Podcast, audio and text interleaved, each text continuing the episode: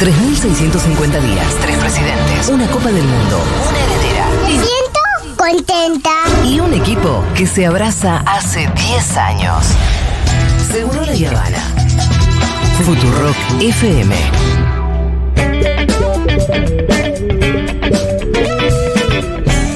Bueno, el señor Juan Manuel Carg ya se encuentra acá presente. Tenemos tantas cosas que hablar, ¿Cómo Juanma. andan ustedes? Muchas cosas. ¿Por dónde vamos a arrancar? ¿Por Bolivia? Bolivia, ay, Qué ay. bajón ¿Ustedes todo que, eso. que piensan que la interna acá de, ¿no? De no, lo Unión dije hace un rato. Patria- Vos mirás la interna de Bolivia y acá somos Suiza. Unión por la Patria Somos es, es una película de Disney, lo que pasó el otro día, con unidad. Disney. Cristina como mucho diciendo, para eso querían tanto, por dos lugares, ¿no? Es lo que dijo Cristina el otro Sí, día. sí, pero- Por dos lugares querían tanto, dijo. No es nada. Bien, eh, claro, hay un hombre que yo lo llamo siempre, me cargan en Bolivia algunos cuando escuchan.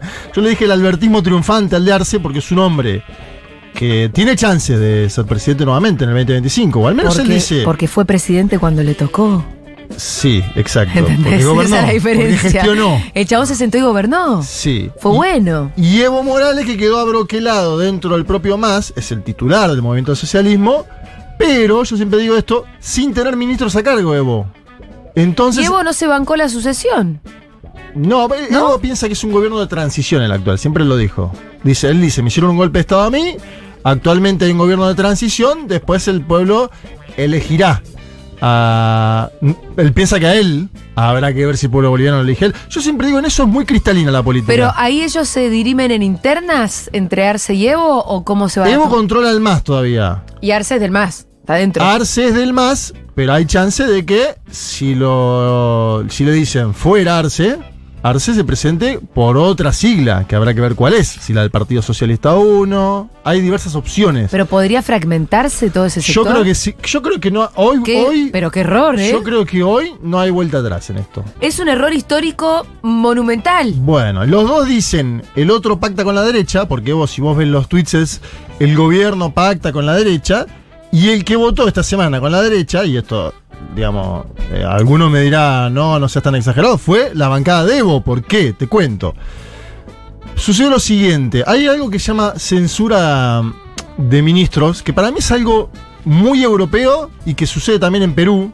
Yo estoy en contra de esto, lo voy a decir como, digamos, eh, periodista, politólogo, llámenle como quiera. Yo estoy en contra de que el Parlamento te pueda a vos censurar ministros, ¿no? Que decir, censurar ministro es, lo bajamos. Vos estás en contra porque encima es ingobernable un país así. Bueno, pero claro, y, eh, qué sé yo, nosotros no somos Bardo permanente. países parlamentaristas, ¿no? No. Imagínate el gobierno que sea, ponerle que gana masa y eh, el, el Parlamento dice vamos a vetar al ministro tal.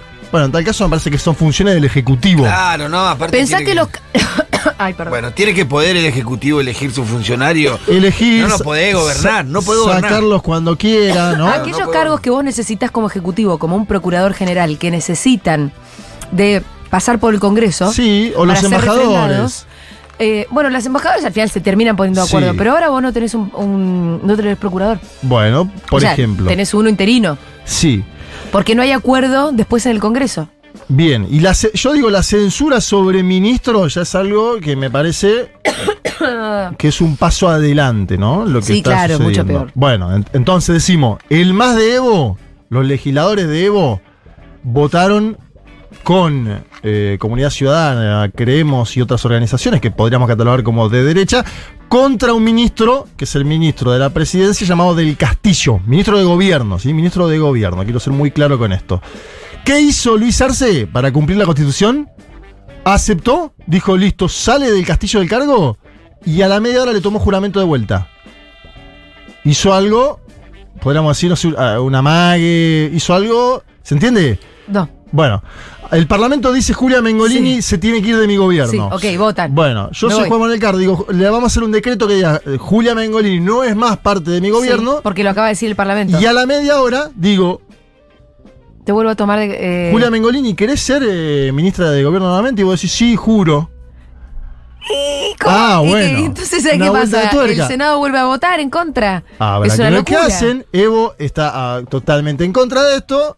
Y del Castillo, que es el hombre Ahí donde censurado. Evo le votó para sacarle al ministro. A del Castillo. Evo le votó para sacar al ministro. Oh, Está, está Arce sacando, dijo- está Está meando saca- fuera del tarro. Está sacado, Evo. Está meando sacado. fuera y del Arce tarro, dice. Evo. Ar- imagínate Arce que puso preso. Él, digamos, la justicia boliviana, pero uno tiende a creer que la justicia se va acomodando en los tiempos. Sí, Durante la administración de Arce están presos Yanin Áñez sí. y Luis Fernando Camacho, que encima es gobernador. Los que le hicieron el golpe a Evo. Claro, pero y Arce dice, yo pienso en la estructura de Arce en la Mm. cabeza. No cedí ahí, metí preso a la aparte de la oposición, voy a entregar uno mío a Evo y a la oposición. Yo creo que piensa eso él. Sí. Escuchemos si te parece a Del Castillo, porque cuando él dice, le agradezco a Luis Arce, también dice, otros me traicionaron. A ver, Del Castillo.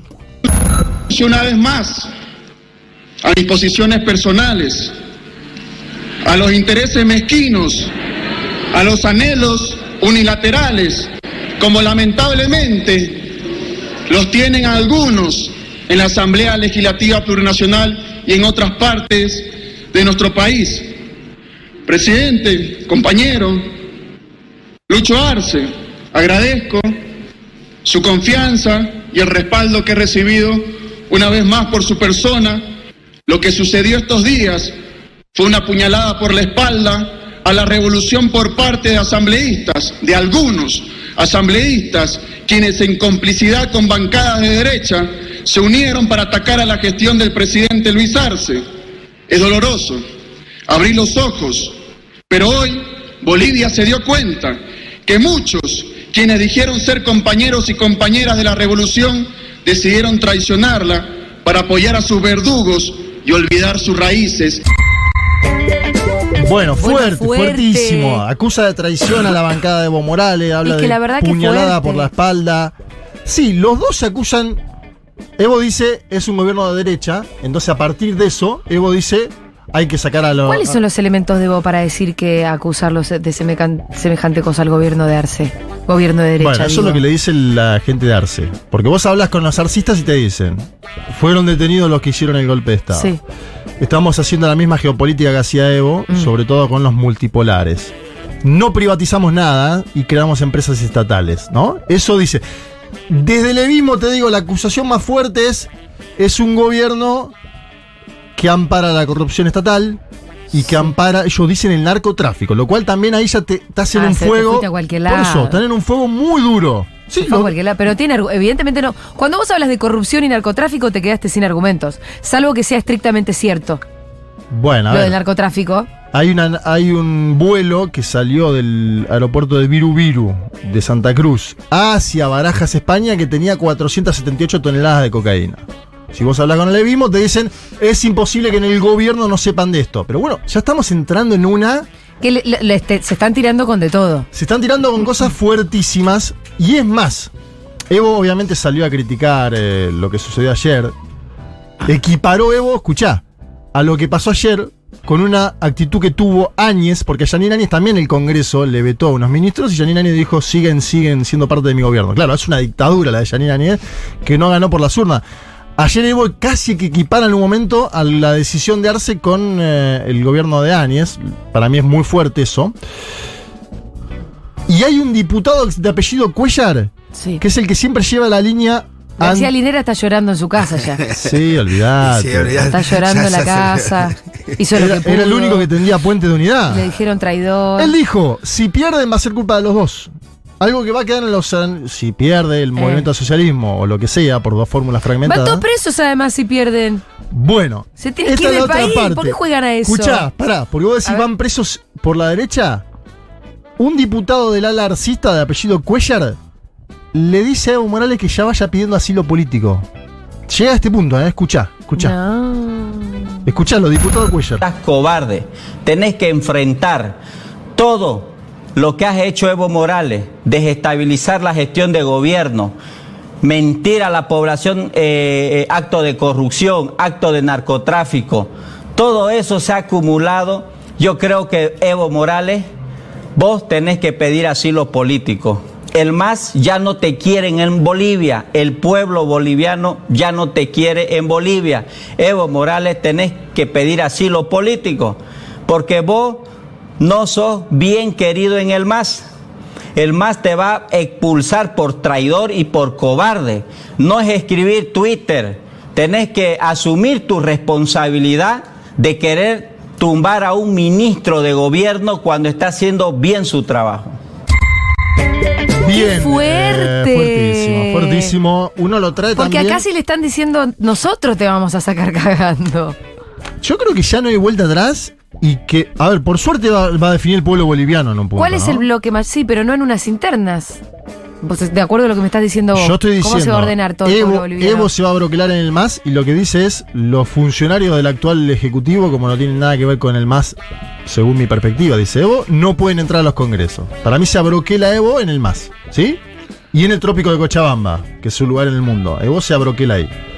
Del otro lado del mostrador, se abroquelan en algunas encuestas que lo dan bien a Arce competitivo, disputando, y dan a entender que los pueden expulsar del MAS. O sea, algo va a pasar en los próximos meses. Esta es una disputa estamos hablando de anticipada. una figura que claramente tiene la dimensión de Cristina. Bueno, Evo. exacto. Es como que alguien del, Ya no. par- del Pero- partido. No, ya no. Pero Está a, bien, Evo, pero... pero- a, pero a Evo le están diciendo gente que no es del MAS, pero que lo conoce muy bien, de la arena internacional, le está diciendo, ojo Evo, porque po- si vas a la elección y la perdés, que es lo que puede pasar también, Mm. Evo puede ir a la elección y perderla, Claro se sí. desfigura todo tu peso político, ¿no? Eh, ahí está la disputa, la- el dilema de siempre. ¿Cuánto perdés más peso político? ¿Si disputando o no? Pero además, si haces perder al más, más que perder peso político, eh, le faltas el respeto a, la- a- a tu propia historia. Bueno. Perder legitimidad, claro. Lo que pasa es que acá es una discusión ya es personal. Se tiraron con los hijos y ahora se están tirando con todo esto. Sí, recordemos que también Arce había hecho algunas cositas al principio en contra de Evo, celulares y cosas. Había denuncias de Bueno, Evo, eh, de persecuciones del gobierno. Ese ministro es el mismo del Castillo que yo acabo de pasar, que se quedó, ¿no? A quien denunciaba Morales. Entonces él dice, Morales dice, me van a inhabilitar para ir a las próximas elecciones. Y Arce dice, me van a expulsar del partido. Con lo cual estamos en un problema grande como una casa. O Y- sea, que lo que quiero decir es que también Arce, desde el, desde el gobierno, hizo algunas cosas que en un Ah, momento Evo dos. se recalentó. Pero los dos hicieron equivocaciones, por eso llegamos a este punto. Yo creo que en situaciones así no hay que hay un bueno y un malo. A ver, analizo política internacional hace 10 Yo no años. puedo entender los argumentos de Evo. ¿Qué quiere que te diga? Y vos no, no me los estás terminando de explicar. Y es que a mí me cuesta también. A mí me cuesta también. No, yo creo o que sea, mirá que a Evo uno lo quiere por la historia de Evo. Arce no le conozco ni la cara. Bueno, ahí está. Pero no le encuentro los argumentos a Evo. No, yo creo que neta se pasó cinco pueblos, se fue a la mierda porque voltear un ministro es algo muy complejo, más cuando es de un gobierno de tu partido. Pero digo, me yo, es que él dice, yo creo- no, yo- hay, no hay gente de mi partido en el claro, gobierno. Yo recuerdo cuando vos trajiste acá el descontento de Evo por un por una cuestión de teléfonos y un par de cosas más, ¿no era? ¿Qué era? No me acuerdo qué era. No, no, en su momento, Declaraciones públicas que había hecho Evo contra el gobierno de Arce. Todo el tiempo viene pasando, de hace tiempo. Yo digo, en la Argentina lo que también evitó una conflagración mayor en la interna fue que Cristina tenía ministros y esos ministros no se fueron en su momento. Claro. El propio Alberto dijo, bueno, no le acepto. No sé cómo hubiera escalado. Al final somos más prolijitos nosotros, ¿eh? Sí. A veces Sí. mirás otros países y decís, qué prolijitos que somos. A mí igual me gustaría tener la inflación de Bolivia. ¿eh? Bueno, es verdad. Bueno, Estaba pensando en lo político, no, vamos lo a- vamos a. Brasil. Sí, y la estrategia de recursos naturales de Bolivia, ¿no? Vamos a Brasil, señores, porque Vamos a se- Brasil. se habló mucho en la campaña 2022 de que Lula iba a moderarse políticamente, ¿no? ¿Se acuerdan? Gerardo Almin vicepresidente, Lulín Amor y Paz se decía. Leí muchas interpretaciones sobre eso. Yo digo, Lula, cuando le hacen el golpe, le hacen el intento de golpe a Bolsonaro, ahí empieza a plantear de vuelta lo de la multipolaridad, los BRICS, la moneda alternativa. Es un Lula que en ese punto, que escuchamos los audios la semana pasada, estaba un poquitito a la izquierda, ¿no? De lo que se pensaba en ese punto. Sí. Se lo imaginaba más alineado, si querés, a Joe Biden a los Estados Sí, Unidos. sí. Algo que no y está sucedió. armando una propia. Claro, te- pero te acordás que se decía, Biden se metió en la interna y jugó fuerte. Pero es porque- interesante lo- los planteos que está trayendo. Bien, ahora Más Latinoamérica, va, no, más eh, te diría hem- hemisferio sur. sí. Más regionales. Sur, Más- sur, claro. claro. Y además dijo que vuelva a UNASUR, lo llevó a Maduro a, a Brasil, lo cual generó también un dilema, ¿no? Ahora, ayer hizo una jugada interesante de lo partidario, el Partido de los Trabajadores, un partido histórico de la izquierda latinoamericana, que en los 90 creó algo llamado el Foro de San Pablo. Sí, claro. Bueno, el Foro de San Pablo lo creó con los cubanos, Sí. después entraron los nicaragüenses, después en el medio estaban los venezolanos, es decir, un partido, es un bloque de partidos de centro izquierda a izquierda, podríamos Los que decirlo. éramos jóvenes en los 90 soñábamos con ir alguna vez. Bueno, a ver, y Lula, eh, yo te digo ahí, hay algo de que el tipo dice, van a venir contra mí, me planto, me planto y me planto. Y está en un momento de su vida, pasó por un montón de cosas, va por el bronce Lula ya. Sí, pero pod- podría tener una actitud más moderada, no decir no voy al foro de San Pablo. ¿Fue al foro de San Pablo? Claro, no solo fue al foro de San Pablo, Sí. sino que dijo, sino que dice, nos llaman comunistas como un insulto, comunistas socialistas como un insulto. Yo a mí me insultaría que nos llamen de otra manera. A ver. Decime que tenemos el audio. Sí, qué tenemos, lindo escuchar a Lula. escuchalo, Lula. Vocês sabem quanta difamação e quantos ataques pejo- pejo- pejorativos se faz contra a esquerda na América do Sul. Nós não somos vistos pela extrema-direita fascista, nem do Brasil e nem do mundo, como organizações democráticas. Eles nos tratam como se nós fôssemos terroristas. Ele nos acusa de comunistas, achando que nós ficamos ofendidos com isso. Nós não ficamos ofendidos. Nós ficaríamos ofendidos. Nós ficaríamos ofendidos se nos chamasse de nazista, de neofascista, de terrorista, mas de comunista, de socialista, nunca. Dice Lula, ustedes saben cuánta difamación y cuántos ataques peyorativos se hacen contra la izquierda en América del Sur. Nosotros no somos vistos por la extrema derecha fascista de Brasil y del mundo como organizaciones democráticas, dice Lula. Ellos nos tratan como si fuéramos terroristas. Nos acusan de comunistas pensando que a nosotros nos ofende eso. Pero no nos ofende. Nos ofendería si nos llamaran nazistas o neofascistas, pero comunistas o socialistas nunca, dice Lula. Obviamente imagínate que... eh, ¡Viva Lula! o Imagínate que en Brasil están los medios concentrados poniendo todo esto, ponen la Eh, foto de El Lula Maduro, comunista, Lula. Y además se suma algo adicional, que es que el día de hoy, y casi como una breaking news, acaba de ser inhabilitado Jair Mesías Bolsonaro. Por el Tribunal Ah, Supremo Electoral, Bolsonaro es inhabilitado por el periodo de ocho años, no va a poder ir a elecciones de ningún cargo, ni presidenciales, ni de gobernadores, ni de alcaldes. Y esto no es apelable. Queda así. Sí, va a apelar, pero Ah. va a perder, porque la- Ya está. ya está, se votó hoy, digamos. Si querés escuchar, tenemos el audio de Benedicto González, que es quien llevó a cabo el papel de juzgar a Bolsonaro en el Tribunal Electoral y que dice, la verdad, está todo dado para que sea inhabilitado. Escuchamos al Benedicto González, que es el relator del Tribunal Electoral.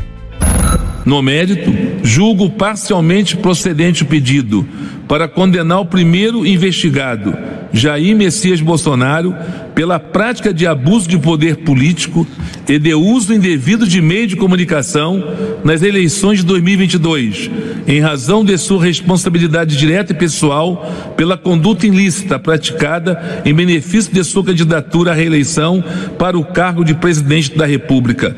Declaro sua inelegibilidade por oito anos seguintes ao pleito de 2022.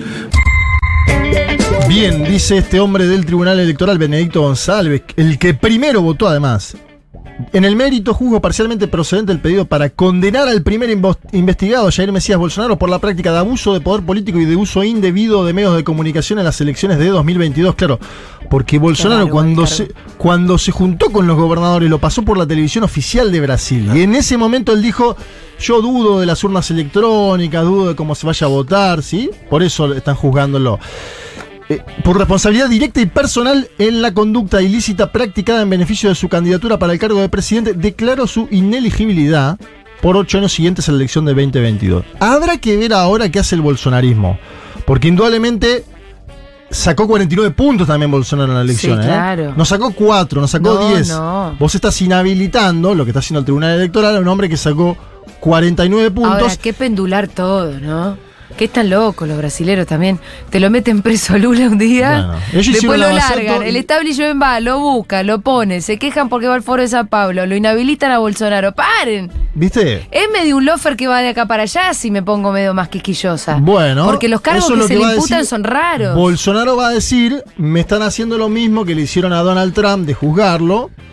Y es más, podría algún lulista más de izquierda decir, nosotros acá lo juzgamos a Bolsonaro, Sí. como no lo juzgaron en Estados Unidos a Trump y por eso Trump se puede presentar. Ajá. ¿Se entiende? Digamos, algún lulista Sí, podría igual no decir fue, eso. no fue algo liviano lo que hizo Bolsonaro. A- a- a- en víspera de una elección, delante de todos los gobernadores, delante de autoridades internacionales y de todos los medios, puso en cuestionamiento el presidente el- el- en funciones el sistema ele- ele- el- electoral del Yo país. creo que le están No. cobrando el golpe, ¿eh? Yo creo que no le están cobrando Pero acá él es solo por eso, es por eso la condena. Es por eso, es yo creo porque que le él dijo están- que no servía el Yo creo que le están cobrando las dos. Si vos me das a entender a mí la situación, le están cobrando más el 8 de enero, que además él estaba en los Estados Unidos de América, Sí.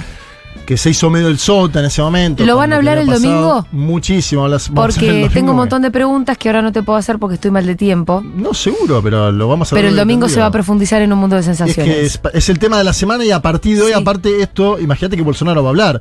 Bolsonaro además, si no es él, tiene que elegir quién va a ser. Tarcisio de Freitas, el gobernador del estado de Sao Sí. Paulo, es de él, pero además es, es de él mismo, Tarcisio. sí, porque, tiene, tiene ¿no? poder propio. Y si no será Michelle Bolsonaro, la ex primera dama. ¿Puede ser Michelle? Puede ser Michelle No Bolsonaro. sabía que jugaba tan fuerte. Que además Michelle es evangélica, lo cual en Brasil para un segmento de la Oh, población es es importante. importante. Atención con eso, por ahí estamos ante la creación de una candidatura de Michelle Bolsonaro. Obviamente en el medio hay mucho, ¿no? Y, y Bolsonaro va a apelar esto, lo que Sí. estamos diciendo, Bolsonaro va a apelar, me entiendes decir yo no. Sabía que la tenía toda en contra Bolsonaro. Y es más, ahora él va a temer por ir preso, porque se le acumulan causas. ¿Sí? La joya de Arabia Saudita, esta mismo del Tribunal Electoral. Que ojo, esto no le saca a él la posibilidad de ir a votar y todos los derechos ciudadanos. Le saca la posibilidad de ser electo. Claro, ¿sí? bueno, pero Y- es. tiene otra pero es importante. mucho, es Y para- importante. Para, el líder de la oposición es y importantísimo. sí, Tiene- por eso me pregunto si de verdad la justicia tiene ahí. Al- otra parte del lulismo dice, che, ¿no se va a victimizar ahora él con esto? Tiene otra causa Bueno. por falsificación de documentos públicos. Nos quejamos siempre de la judicialización de la política y en un punto, si vos inhabilitás al principal opositor, y estás jugando también con el Poder Judicial ahí para inhibir a, a tu oponente. Y la duda que se abre es quién tiene. A ver, hoy esto de Alexander de Moraes es, podríamos decir, entre comillas, a favor de Lula y en contra de Bolsonaro. ¿Qué pasa en cinco meses, en un No, se da año? vuelta la tortilla. Si Alexander de Moraes dice, che, lo que está haciendo Lula no me gusta en el gobierno, estas declaraciones del Foro de San Pablo no me gustan, ¿no? Ahí es la otra gran pregunta y duda. Por eso, también. la persecución judicial está mal. Cuando te toca a vos o cuando le toca al otro. Yo creo que lo vamos, mirá, a tratar largo y tendido el, el domingo porque es un tema complejo, que da para discusiones, que da para matices, que da para entender que no es lo mismo hacer un golpe de Estado o un intento de golpe de Estado que comprar un departamento que no lo compró encima en eh, Sí, San claro. Pablo, ¿no? No, claro, por- no, obvio, no digo que sea todo lo No, mismo. Pero hay que ver si está, si está robusto de papeles la acusación contra Bueno, Bolsonaro. de ahí nos vamos a meter y ahí nos vamos a largo y tendido, larguísimo el día domingo en un mundo de sensaciones. Excelente. Que, que además tenemos lo de Francia, mira, ni lo llegamos a tocar acá, pero No están pasando tocar, cosas graves, heavy. No, no tenemos tiempo ya por lo de Francia, la verdad que. eh, ¿Cómo son los franceses, Juanma? Y sale, se la bancan un poquito, ¿no? La pudren, ¿eh? Cuando la tienen que Se pudrir, la pudren, ¿eh? Sé gente de, es gente de pudrirla. Se la banca. Cuando la tienen que pudrir, la pudren, no le cabe nada. Y sí. Aparte, no la pudren así nomás, ¿viste? No, la pudren, Fuegos pudren, artificiales, te tiran cañones de cosas. Prenden fuego a los coches, No toman la. Bastilla, la pudren en serio. Lo dejaron en el 2001 así chiquitito en un Sí, punto. no, los si los ¿eh? franceses son un bardo. Juanma, hay que escuchar un mundo de sensaciones este domingo entonces a las 12 en esta misma emisora. Hasta el próximo viernes, chicos, un gusto.